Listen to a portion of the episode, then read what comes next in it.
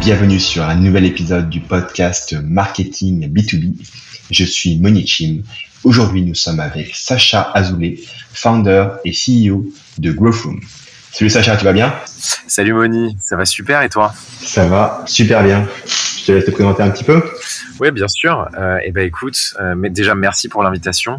Je m'appelle Sacha Azoulay, euh, je suis cofondateur et CEO de Gross Room. On est une agence d'experts en gross marketing. J'ai monté ça en 2020, donc un mois avant le Covid. Euh, et avant ça, je travaille depuis, je travaillais depuis six ans dans le gross marketing. D'abord dans un incubateur investisseur de start-up qui s'appelle The Family en 2016, et ensuite dans un dans une entreprise qui s'appelle Dream, qui fait des bandeaux, qui analyse et qui améliore le sommeil. J'ai travaillé un an et demi à San Francisco là-bas, et ensuite un an et demi à Paris, avant de quitter mon job pour monter euh, Grosse Room. Sacha, est-ce que la prospection B2B, ça marche à tous les coups? C'est une bonne question. Euh, alors, la prospection B2B euh, marche à tous les coups. La réponse est évidente, non. Euh, parce qu'il y a, je pense, plusieurs euh, facteurs à prendre en compte avant de, avant de faire la prospection B2B. La première, c'est euh, quel est votre target?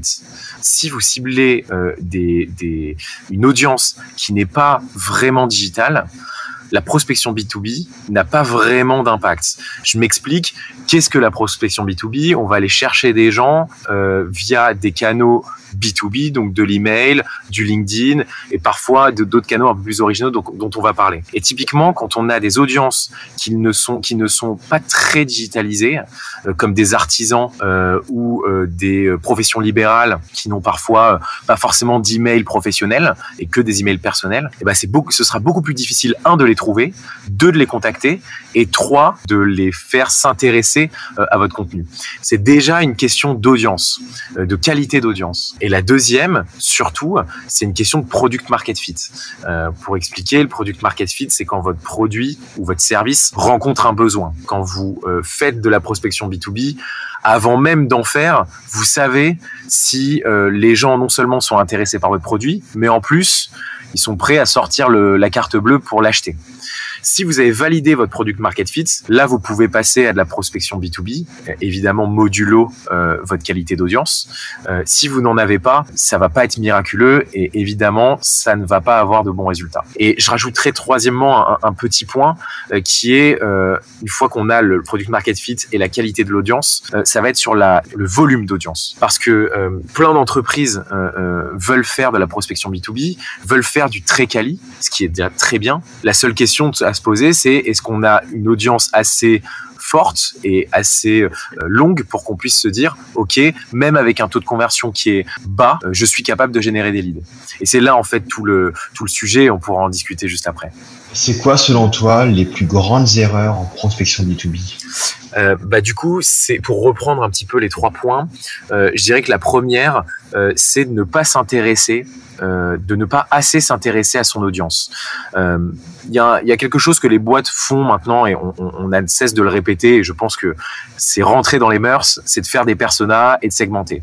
Donc, je vais pas revenir sur le fait de scraper des bases de données, etc. Je pense que tu as beaucoup d'épisodes, Monique, qui en, qui en parlent. Donc, aura, il y a pas de souci là-dessus. Je pense que la problématique se situe beaucoup sur le message que l'on envoie à nos prospects. Parce qu'une fois qu'on a des personas, l'idée et l'essence même d'un persona, et pour le rendre, le rendre applicable, c'est de comprendre quelle différenciation dans le message on peut avoir euh, pour ces prospects-là. Et ça, en général, malheureusement, les boîtes s'intéressent beaucoup plus à ce qu'elles veulent dire et pas forcément à ce qui intéresse le persona en lui-même. Et donc, la première erreur, en général, elle se situe ici. Euh, faire beaucoup plus attention, en fait, à ce que veut entendre le prospect plutôt à ce que, par rapport à ce que la, boîte veut, euh, veut pitcher. Donc ça, c'est la première erreur. La deuxième, elle se situe surtout sur le volume euh, d'audience, dans le sens où, euh, comme je vous le disais, il y a des boîtes qui veulent faire euh, de la prospection B2B de manière très quali, donc c'est très bien, sauf qu'elles ont des objectifs qui sont disproportionnés. Par exemple, je veux générer 30 leads par mois, donc un lead par jour, euh, avec une prospection B2B hyper qualifiée sur 1000, 1000 personnes que je cible par mois. Ça veut dire que je dois en cibler 30, donc ça me fait un taux de conversion de 3% minimum pour avoir 30 leads. Et donc, avec une audience de 1000 personnes, euh, déjà avoir 3% de taux de conversion, c'est énorme. En général, on est autour de 1 à 2%. Mais en plus de ça, une audience de 1000, c'est clairement pas assez. donc en fait, l'idée, c'est qu'on va aller chercher et du taux de conversion, mais surtout du volume. Et ça, en général, les boîtes ont un peu de mal, tu vois, parce qu'elles se disent bon bah j'ai peur par rapport à mon image de marque, euh, de d'envoyer du mass mailing, etc. Mais en fait, il faut juste euh, avoir un, un aspect logique, c'est que plus tu envoies d'emails, même si le taux de conversion est un peu moins bien, plus tu en envoies, plus tu as de chances d'avoir des leads. Et donc, euh, c'est un peu ce trade-off que les boîtes ont, du mal à faire et en général les, erreurs qui en découlent. Et du coup, qu'est-ce que tu conseilles euh, pour vraiment bien te mettre euh, à la place de ton audience plutôt que d'être focalisé sur toi, ton entreprise, ce que tu vends, etc. Alors ça, rien de mieux que l'interview client. En général, si, vous voulez commencer la prospection B2B, c'est que vous avez au moins un ou deux clients, voire même une dizaine euh, pour les plus chanceux. Donc, euh, en général, euh, le mieux à faire, c'est d'interviewer, faire une interview quali. Hein. Je parle pas d'un questionnaire qu'on envoie sur des groupes Facebook. vraiment, une interview quali où vous posez deux trois questions à vos clients. Et en fait, les questions sont très simples. C'est qu'est-ce qu'ils font pour trouver une solution et quelle est leur routine. Et derrière, en fonction de ça, euh, vous êtes capable de trouver euh, certaines, euh, certains leviers qui vont être intéressants. Par exemple, la routine pour prendre un, un SaaS de, dans la RH, un SaaS dans la fiche de paye, pour reprendre l'exemple de PayFit, on va plutôt cibler des boîtes qui sont en plein dans le recrutement. C'est des boîtes qui vont poster sur Indeed, sur Welcome to the Jungle, etc., etc. Donc là, on a un signal fort de boîtes qui peuvent être intéressées justement par une solution SaaS RH. Donc voilà. Donc l'idée, c'est de trouver un petit peu la problématiques et surtout les connaître un peu plus, leur poser la question qu'est-ce qui vous fait euh, le plus, euh, qu'est-ce qui vous a le plus convaincu dans notre offre et qu'est-ce qui vous a le, euh, et qu'est-ce qui vous vous branche le plus quoi. Est-ce qu'ils ont envie qu'on leur parle beaucoup plus chiffres ou en fait qu'on leur parle beaucoup plus inspirationnel? Et ça, chaque typologie de prospect a un peu sa préférence. Et du coup, c'est là où vous pourrez avoir un levier lorsque vous ferez votre messaging pour votre prospection B2B. C'est hyper intéressant. Et quand tu parles de routine, ça veut dire quoi? Tu leur demandes qu'ils te parlent de leur journée de travail, de ce qu'ils Ah oui, oui, ah oui, oui, t'es, t'es, carrément, enfin, tu vois, tu rentres vraiment dans la, dans la, dans la routine de travail, quoi. Euh, ok, bah aujourd'hui, euh, tu vois, si ton décideur c'est un CEO, euh, je reprends l'exemple où j'ai une boîte de, de SaaS RH, j'appelle un de mes clients qui est un CEO, bah, il va me donner sa routine, tu vois. Et si dans sa routine, dans les 10 dans les 10 CEO, il y en a 6 où leur routine c'est d'avoir en call leur DRH ou même eux-mêmes d'aller poster leur leur job, leur offre de poste, etc. Bah là, je me dis ok, il y a un point commun, je pourrais aller les chercher via ça, tu vois. Hmm, super smart.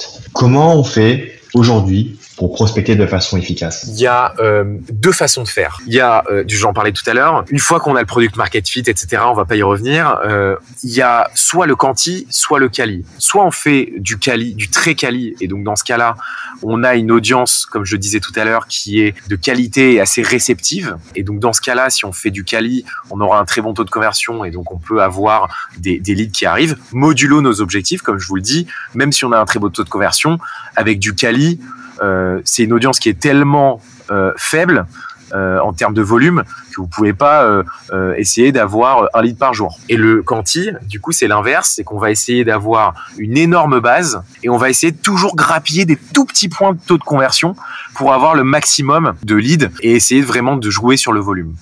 Quand tu me disais un petit peu la, best practice, euh, en général, euh, ça va être le multicanal. Pour monter le taux de conversion, on a évidemment le contenu, mais on a surtout le multicanal.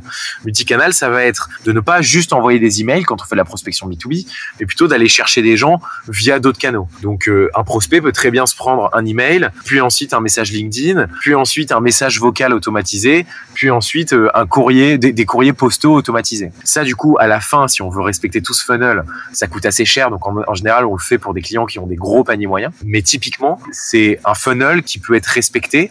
Et le best practice, c'est donc de faire du multicanal parce qu'en fait, tu te diversifies dans tes approches. Et donc, en fait, tu as à chaque fois une nouvelle. Euh, c'est rafraîchissant en fait pour le prospect. Et euh, si tu lui envoies juste ton, ta séquence d'emails avec tes relances, en général, euh, il va te mettre en spam et en fait, il va un peu te cataloguer sur ce canal-là. Et c'est là où du coup ça va être intéressant. Est-ce que tu aurais éventuellement des cas pratiques à partager?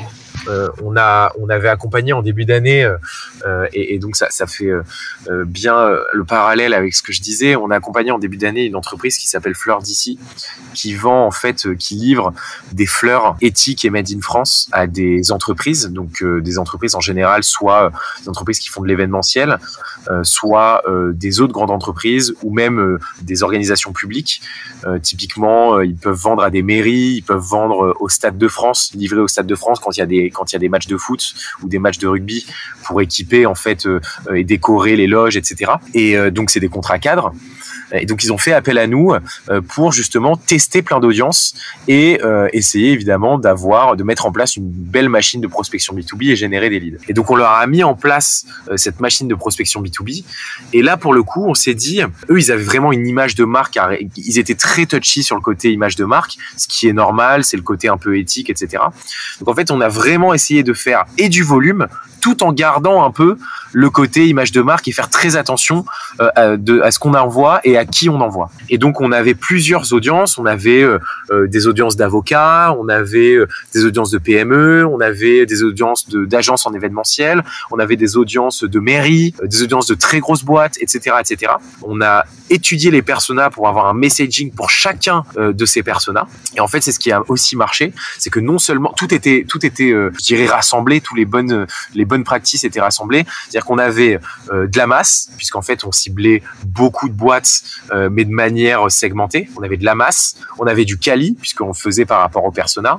On avait euh, un bon copywriting et surtout on avait une audience de qualité, c'est-à-dire une audience qui est digitalisée, mais surtout les audiences un peu RSE, etc. C'est des audiences qui sont très friandes de ce genre de produit, puisque c'est on parle d'un produit éthique, etc.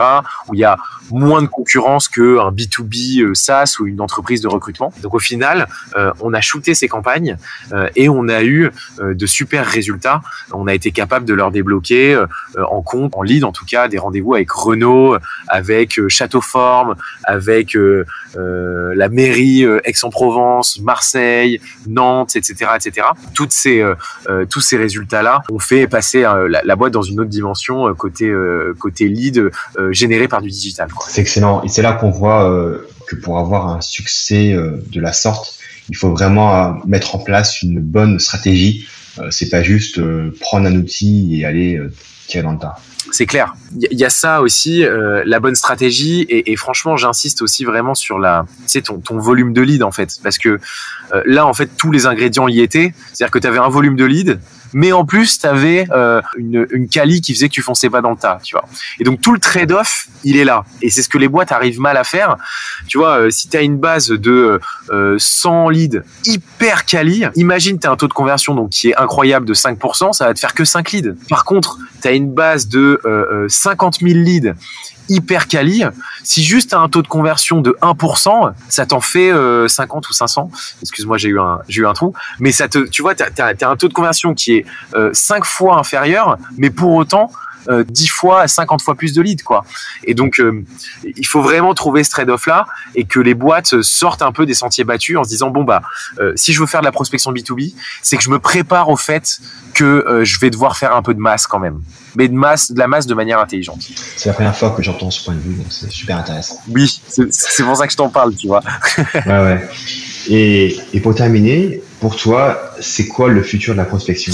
Eh ben, pour moi, du coup, le futur de la prospection, après la prise de conscience des boîtes sur le product market fit, sur tout ce qu'on s'est dit, il y aurait évidemment euh, un, sujet, euh, je pense, sur euh, le multicanal dont on parlait tout à l'heure, dans le sens où toutes les boîtes sont conscientes qu'il faille mettre en place un vrai funnel, tu vois, c'est-à-dire qu'en gros, euh, une vraie machine de gros, c'est-à-dire que tout est tout est canaux, que ce soit l'affiliation, que ce soit les ads, que ce soit la prospection B2B, que ce soit euh, le sales en lui-même, physique, etc., soit rassemblé et centralisé dans un seul et même outil, et surtout, soit pas en overlap, mais en tout cas euh, soit assez, euh, qu'il y ait une continuité, tu vois, logique entre tous ces outils. Je m'explique, un prospect qui peut se prendre euh, une publicité Facebook, puis ensuite un email, puis ensuite un LinkedIn, et s'il répond pas, bah, dans trois mois, on va le voir en physique, et ensuite, pour une cible par exemple dans le commerce, hein, et ensuite il y a de l'affiliation, enfin bref, plein de choses comme ça. Il n'y a aucun outil qui nous permet de mettre en place, de rassembler, centraliser toutes les datas des techniques d'acquisition qu'on met en place,